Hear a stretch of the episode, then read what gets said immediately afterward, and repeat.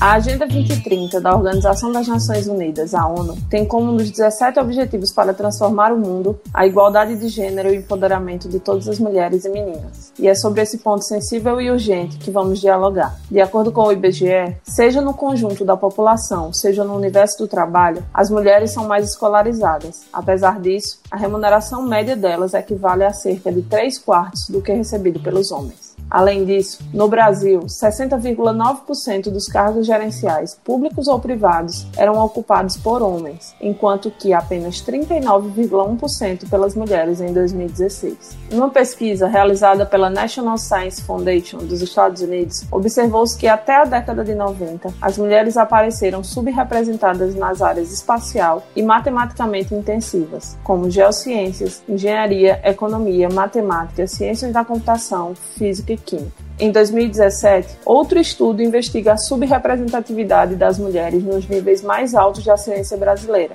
e analisa a diferença de gênero entre os anos de 2013 e 2014, apontando que existe uma desigualdade na concessão de auxílios de pesquisa, ou seja, as mulheres têm valores de fomento à pesquisa mais baixos do que seus pares homens para as áreas de engenharia, ciências exatas da terra e ciências da vida. Um recente estudo de 2019, publicado pela revista Em Questão, aponta aponta que a proporção de mulheres no desenvolvimento e pesquisas para quase todas as subáreas de ciências exatas e da Terra é 32% menor que a dos homens, com exceção de química e oceanografia.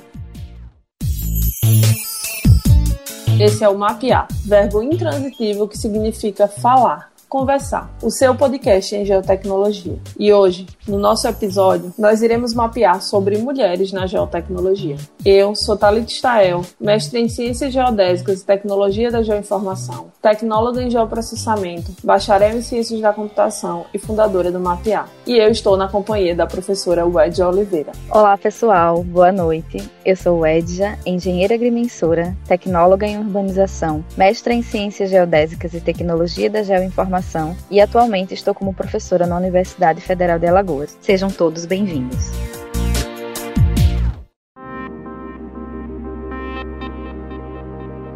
E nossa convidada de hoje é a Gabriela Avelino, que integra a UIGIS Brasil e é responsável pela diretoria de projetos da organização. A Gabriela é geógrafa pela Universidade Federal de Minas Gerais e especialista em geoprocessamento pela PUC Minas. Trabalha com geoprocessamento aplicado à análise ambiental, atualmente com ênfase na produção do espaço urbano e planejamento territorial. Gabi, seja muito bem-vinda. Obrigada por aceitar nosso convite. Agora conta mais sobre você nesse mundo da geotecnologia enquanto mulher e diretora da UIGIS e conta pra gente o que é o UIGIS. Bom, eu queria agradecer a oportunidade, o convite, né? Eu segui o caminho que mais ou menos todo mundo que está na geografia e se interessa pela geotecnologia acaba fazendo, né? Que são os estágios em geoprocessamento. Então eu comecei a fazer estágio e aí fui seguindo nesse caminho, passei por muitas vertentes, né? Que o geoprocessamento abrange e fui parar na consultoria ambiental. É um ramo muito comum para a gente que trabalha com geotecnologia. E aí eu tive contato com a UIGIS por um post no Mundo Geo e quando eu vi o grupo, eu fiquei assim, gente, existem, existem outras como eu, eu não sou aqui um alien. Eu não tô perdida nesse mundão. Eu só tinha visto uma outra mulher que trabalhava com gel. Mas logo quando eu fui contratada na empresa, ela saiu. E olha quando eu fui contratada como estagiária ainda. Então eu não tive nenhum contato com outra mulher no gel. Quando eu fui contratar uma estagiária para trabalhar comigo, esse foi um dos meus objetivos. Eu queria uma mulher para ser minha estagiária, porque eu queria que ela não passasse pelo que eu passei de, sabe, tipo assim, olha, tem uma mulher aqui também é um lugar para mim logo quando eu tive contato com a IGIS, eu fiquei absolutamente encantada com a ideia, né, de dessa rede de apoio, desse grupo de mulheres. Somos aliens unidos? É... Somos muitas. Somos muitas, somos. né? E é bom saber que nós somos muitas. Dá um quentinho no coração de que esse espaço também é nosso. A UIGIS é um grupo de mulher que se uniu para criar uma rede de apoio e incentivo, e o principal objetivo é ajudar as mulheres que pretendem iniciar ou prosperar na carreira da geotecnologia. O objetivo do grupo é trabalhar para superar a discriminação do trabalho, de salários mais baixos, essa questão do isolamento profissional, né, que foi isso que eu acabei de falar, e uhum. outras barreiras, tipo salário inferior. E é comum salário inferior com uma formação superior, tipo assim, né? Normalmente as mulheres são têm uma educação formal superior à dos homens e aí mesmo assim recebe menos no mesmo cargo, né? Um dos outros objetivos é fomentar relacionamentos e compartilhamento de recursos entre membros, que são nossos membros dos grupos e tudo mais, e instituições. Bom, a UEGIS Global, ela começou assim, o embrião surgiu em 2012, numa reunião para discutir assim soluções para superar as discriminações do mercado de trabalho, tipo a menor remuneração e o isolamento profissional. E aí o chapter brasileiro, ele surge no final de 2019, e aí são duas cofundadoras, a Deborah e a Marina Tedesco. E o objetivo do chapter brasileiro é prover, favorecer a igualdade de gênero e também tem um empoderamento, né? Porque quando a gente constrói uma comunidade sólida, uma comunidade que existe de fato, a sensação de pertencimento, acolhimento, a gente empodera, né? Com certeza. A sua fala é muito importante, né? E aí eu destaco uma palavra, que seria referência, né? Essa referência que a gente precisa ter enquanto a gente está na, nas universidades e quando a gente sai delas também, a gente precisa que tenha essas referências, né? Sejam de professoras, né? Como no caso da UED aqui, seja como profissional, né? De uma forma geral.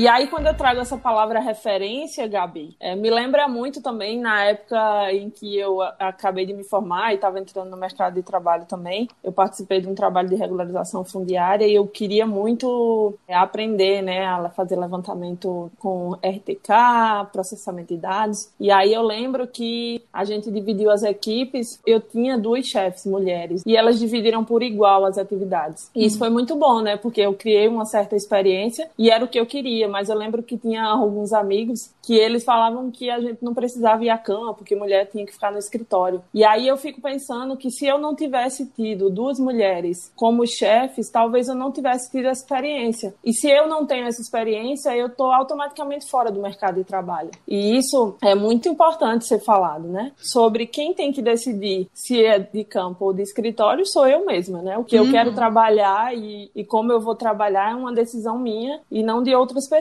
mas ter essa referência de mulher ocupando esses lugares de gerência e chefia, né, é muito importante isso. E aí, Edia, eu queria provocar você com a relação acadêmica, né? Como é que você enxerga isso hoje em dia? Eu já me formei há um tempo, mas será que hoje em dia a gente continua dessa forma, né? A UIG está aí para mostrar isso um pouco do, do lado do mercado de trabalho, mas e na formação, né? Como é que está se comportando? Eu tenho essa visão da academia, tanto da época da graduação até hoje como professora, eu tenho a felicidade de dizer que a minha experiência é que a parte de SIG, de, de geoprocessamento, eu tive com uma mulher e até hoje, né? A, a referência que tem lá no curso para essa área é feminina. Quando eu fui para o mestrado, eu tive duas potências. Andréa Carneiro é uma potência, André de Seixas é outra potência, e você vê nomes fortes, pessoas que fazem e mostram que sabem e fazem, não é só currículo. E eu tenho essa experiência, eu tenho essa visão. Quando eu regressei à universidade do outro lado, né, como professora, eu encontrei uma coordenadora, né, uma mulher coordenando, uma mulher de pulso, de garra, ética, competente, e aí eu comecei a conhecer outras mulheres nessa mesma vertente. Então eu conheci a professora Juliana Teodoro, que tem um projeto incrível de mulheres nas ciências exatas, foi premiada pelo CNPq. Então eu vejo que nós estamos sim vindo com muita força para agarrar esse mercado, não só falando das geotecnologias, do geoprocessamento, mas das mulheres nas ciências exatas de uma forma geral. Então, eu consigo enxergar. Quando eu era aluna, eu entrei numa turma que eram sete meninas. E o que eu tenho de recordação é que na minha formatura eram 16 homens e uma mulher, que era só eu. Poxa, onde ficaram aquelas minhas seis companheiras? Claro, algumas migraram, outras atrasaram um pouco, mas mesmo assim, cadê, né? Cadê elas ali representadas naquela foto de formatura? Só tinha eu. Na placa de formatura, sou eu de mulher e 15 homens. Hoje eu vejo que as minhas alunas têm muita mulher. Eu vejo a empresa júnior, tem mulher na diretoria, tem mulher indo para campo. E isso é incrível, isso é bom de ver. Tem até uma aluna da empresa júnior que ela tá no projeto Lidere como uma lagoana. É um grupo de meninas. Então eu fico, meu Deus, como isso tá gritante. E isso é muito bom, porque pegando a fala da Talita, se sentir representada, de fato, a gente precisa. E aí meus alunos dizem que eu sou Nutella, porque de fato, eu, o Edja, a minha pessoa, não gosta de campo. Eu posso dizer que, não, eu não vou para campo, mas se eu quiser, eu posso estar lá, porque eu tenho competência para isso. Claro. Eu vejo essa crescente das mulheres se impondo. Quais as atividades do IGIS Brasil? Quais os projetos que estão sendo realizados no momento? Bom, a gente acabou de encerrar um projeto que foi realizado em parceria com a Meninas da GEL, um projeto acadêmico, né? A gente faz esse conjunto de lives em parceria, foram oito lives em que a gente falou sobre os caminhos da GEL. As mulheres se dispuseram a falar os caminhos que seguiram dentro das geotecnologias, a gente falou sobre mercado de trabalho, sobre como entrar no mercado de trabalho, o que, que o mercado de trabalho espera. Nós falamos sobre drones, sobre metadado, qualidade de metadado, qualidade de dado. Então, foi uma série de lives que foi bem diversa, desde um conteúdo mais técnico a questões que são mais cotidianas, assim, né, sobre o mercado de trabalho, por exemplo. A gente já encerrou, mas elas estão disponíveis no YouTube do Meninas da Gel tem a nossa pesquisa a respeito do mercado de trabalho. A intenção nossa é fazer um panorama nacional do mercado de trabalho das geotecnologias. Então, não só mulheres, mas né, mulheres e homens. Qual cargo, qual a escolaridade, tamanho da empresa que trabalham, né, ou se são autônomos, ou se são funcionários públicos. Quanto a mães que trabalham na empresa, a nossa ideia é realizar um, é ter um panorama sobre qual o comportamento do mercado de trabalho das geotecnologias tecnologias. Além disso, a gente está é, desenvolvendo alguns outros projetos em paralelo que a gente pretende iniciar no final de agosto, início de setembro, e aí com um pouco mais de foco a respeito do mercado de trabalho, currículo, LinkedIn. Ainda a gente está debatendo como será feito, mas acho que a gente sente que é hora de discutir a respeito disso, porque é uma dúvida muito comum. O que, que tem que se ter no meu currículo e por aí vai. Então, são essas as atividades atuais da UIGES Brasil.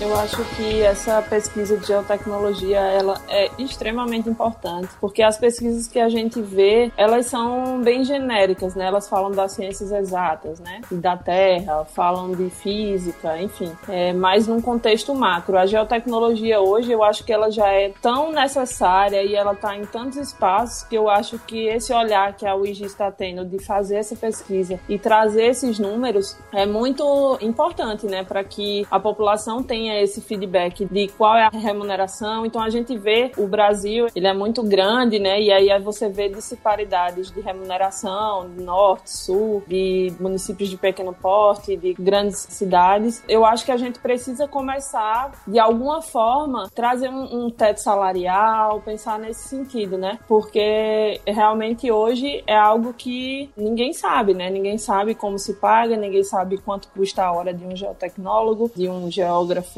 especialista em geotecnologia, a própria comunidade precisa se organizar nesse sentido, eu acho. E eu acho que essa pesquisa é um ponto de partida, sabe? E Sim. realmente é muito interessante. E aí, Gabi, eu queria que você elencasse assim o que você acha de uma vitória do IGIS Brasil e do, do IGIS é, em nível global, né? A IGIS Global, ela tem uma parceria com a ESRI que fornece um ano de licença gratuita do ArcGIS for Personal Use para quem é filiado. Então as filiadas têm esse um ano de licença. Só que lá não existe uma filiação gratuita. Eu acho que o login é pelo próprio login da UIGIS e aí você consegue sua licença. O que é incrível, porque a gente pensar que uma marca como a Esri dá visibilidade e suporte a um movimento como a UIGIS. Só corrobora com a importância da discussão que a UIGIS promove, né? E, e aqui no Brasil, como a gente está começando ainda, eu considero sinceramente a nossa maior vitória é a construção e o fortalecimento de uma comunidade onde todo mundo troca ideia e se ajuda e surgem parcerias isso é tão fundamental para que as outras coisas possam acontecer. É esse abraço coletivo, né? Se sentir parte daquilo, né? E eu acho que é, o IGIS Brasil, ele traduz muito isso, né? Eu, eu me senti assim, pelo menos, quando eu descobri vocês, né? É, da mesma forma como você colocou no início, eu também me senti parte quando eu vi, né? Eu sabia que existiam algumas mulheres, mas você conhecer o tanto de mulher incrível que está ali dentro daquele grupo me faz me sentir mais fortalecida e representada, né? Eu acho que essa é uma palavra muito importante da gente colocar. E Talita, você falou algo muito interessante agora. Você vê que o grupo é grande e está crescendo, é maravilhoso. A gente realmente se encontra. Tem um aspecto que é muito interessante do grupo ser grande e tudo mais, é que ele é muito diverso. Então as mulheres vão falando as coisas que elas trabalham, e aí ah, eu produzi tal coisa em tal software, e tem hora que eu fico assim, gente, eu nem sabia que é era verdade. possível, sabe? Aparecem umas coisas tão maravilhosas que eu fico assim, gente, sabe? Eu acho incrível, eu gosto muito, porque você vê que elas produzem coisas assim, em altíssimo nível técnico, coisas que têm relevância e tá aqui, e é feito por mulher, isso é muito satisfatório, né? É verdade. É. Esse episódio da gente, ele traduz isso, né? É, através da UIGIS, a gente lhe conheceu e você tá aqui no nosso segundo episódio, né? Dando as boas-vindas também a todo esse pessoal que tá nos ouvindo. O nosso podcast pelo menos nessa primeira série de episódios que vão ser lançados, só vão ter convidadas mulheres também, porque a gente, desde da iniciativa do projeto, é de dar voz a mulheres. E para mim, esse é um episódio muito especial, assim, sabe? É realmente traduzir isso que a gente sempre quis. Quando a gente consegue colocar isso no papel e que você consegue traduzir isso para a gente também, da, sob a ótica da, da própria UIGIS, representando todas aquelas mulheres, eu fico muito particularmente feliz, assim, né? Ah, é... eu também. Já existe, né, podcast sobre geotecnologias, o Narcélio produz e tudo mais. Mas o mapear é diferente, sabe? Porque somos nós falando para nós. É, é um é espaço é feminino. E que bom por isso. Eu fico muito satisfeita que tá aqui no segundo episódio e tudo mais. Fico muito, muito satisfeita mesmo. Que, que bom, bom, que bom que você citou até o pessoal do Tecnologel, né? Que é do Narcélio. Quero mandar um oi pro pessoal do Tecnologel. Eles falaram com a gente, parabenizaram nas redes sociais. E nós os escutamos, eles são muito bons. Mas é como a Gabi bem colocou. É tão bom, né, ouvir outra mulher falando daquilo que você entende e quer entender mais. Gente, a gente tá chegando ao final de mais um episódio e eu vou passar a palavra para você, Gabi, se despedir das pessoas e contar também para os ouvintes como é que eles podem encontrar o IGIS, como é que pode fazer parte dessa rede também. Queria mais uma vez agradecer o convite, fico muito lisonjeada mesmo. Bom, a UIGIS está no LinkedIn, está no Instagram, Women in GIS Brasil no Instagram, no LinkedIn vai ser a mesma coisa. Nós temos o grupo no WhatsApp, que é esse grupo que a gente está falando, né? Quando a gente fala uhum. de trocar trocar ideia, etc., é esse grupo no WhatsApp. Se você chegar até a gente pelo LinkedIn ou pelo Instagram, manda uma mensagem que aí a gente dá um jeitinho de colocar lá no grupo. É isso, homens. O grupo ainda é só feminino, mas vocês podem curtir, seguir e todos esse tipo de apoio que é possível, né? E bem-vindo, né? Do mapear também, bem Super bem-vindo. Super bem-vindos. Eu, particularmente, estou no Twitter e no Instagram falando as bobagens de Twitter, então não levem a sério.